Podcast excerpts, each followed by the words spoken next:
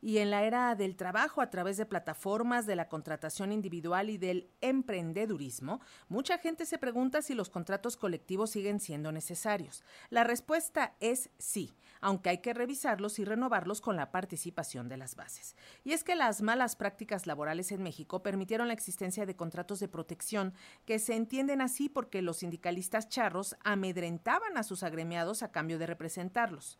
Otra mala práctica la llevan a cabo los sindicatos blancos, auspiciados por las propias empresas y con líderes afines, obviamente, a la patronal.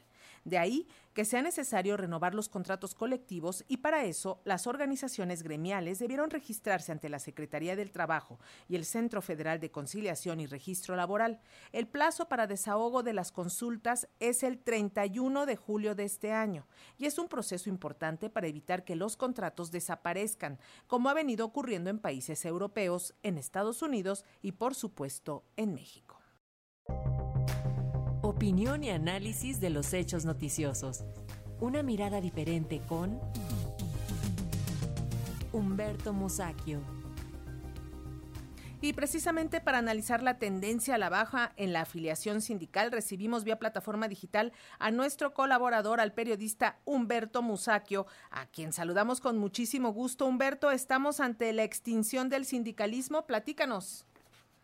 Efectivamente, el desfile del primero de mayo, eh, no solo en México, sino en el mundo, demostró que el sindicalismo se eh, haya ya, se ha adentrado en un proceso de extinción.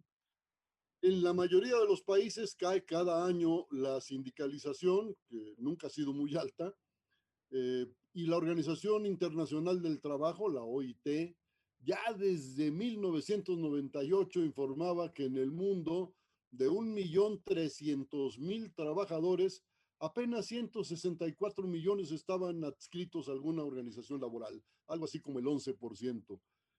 En el mismo informe, la OIT estimaba que en un decenio se había reducido en 20% la sindicación en 48 de 92 países estudiados.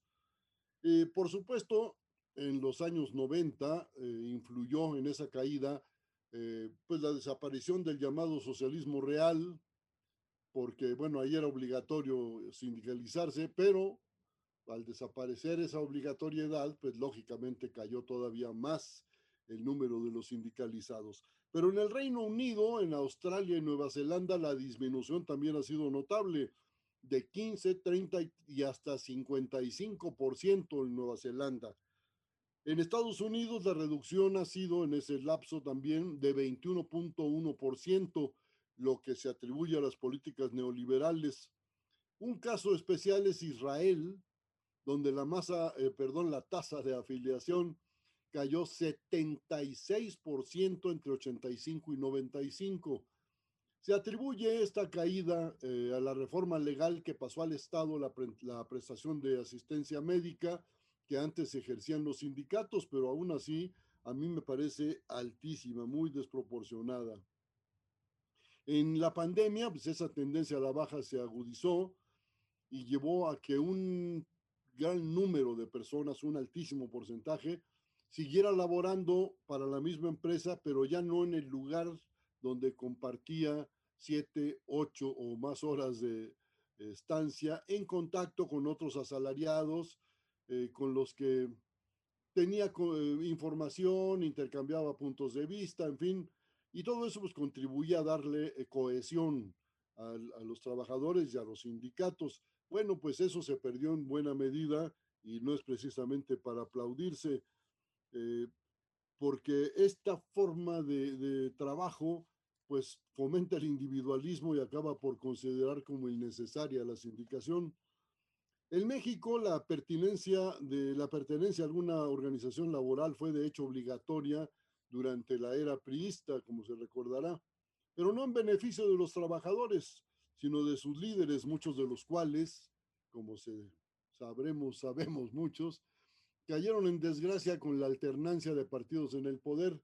Sin embargo, el charrismo sigue siendo la variedad dominante en no pocas ramas de la actividad económica y en las nuevas plantas industriales de maquila, donde lo más común es la venta de los llamados contratos de protección al estilo de Al Capone, pagas o pego.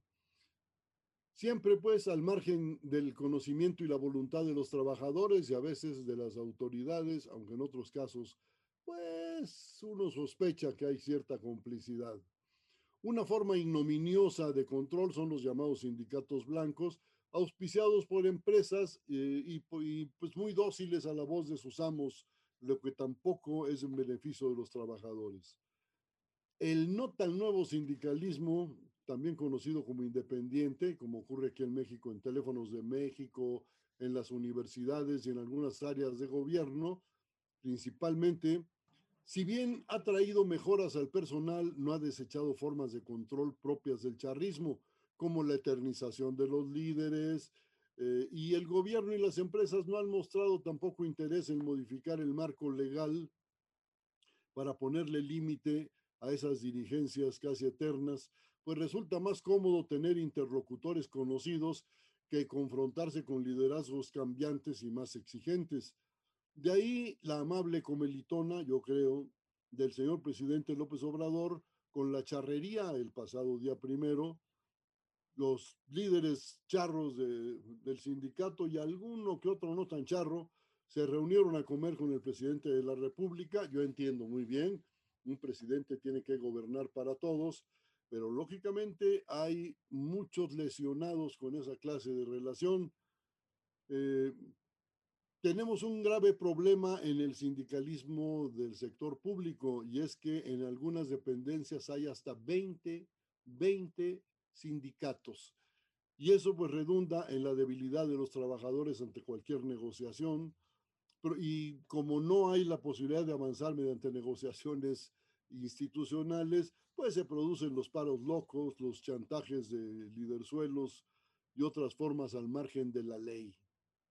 En México, según la OIT, la cito de nuevo, en 2020 solo el 13.2% de los trabajadores estaba sindicalizado, lo cual nos situaba en el lugar 83 de los países estudiados.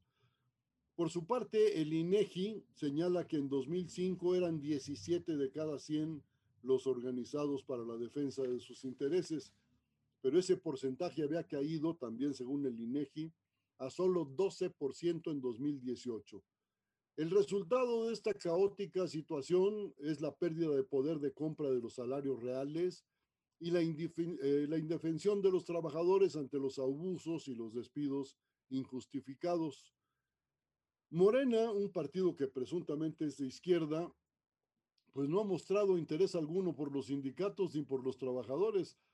Para los políticos oficialistas, la llamada cuarta transformación ha significado un cambio, es cierto, pero solo de camiseta, porque los viejos métodos del PRI, pues ahora son de color guinda. Esa es la desgracia de nuestra clase obrera, de los trabajadores mexicanos.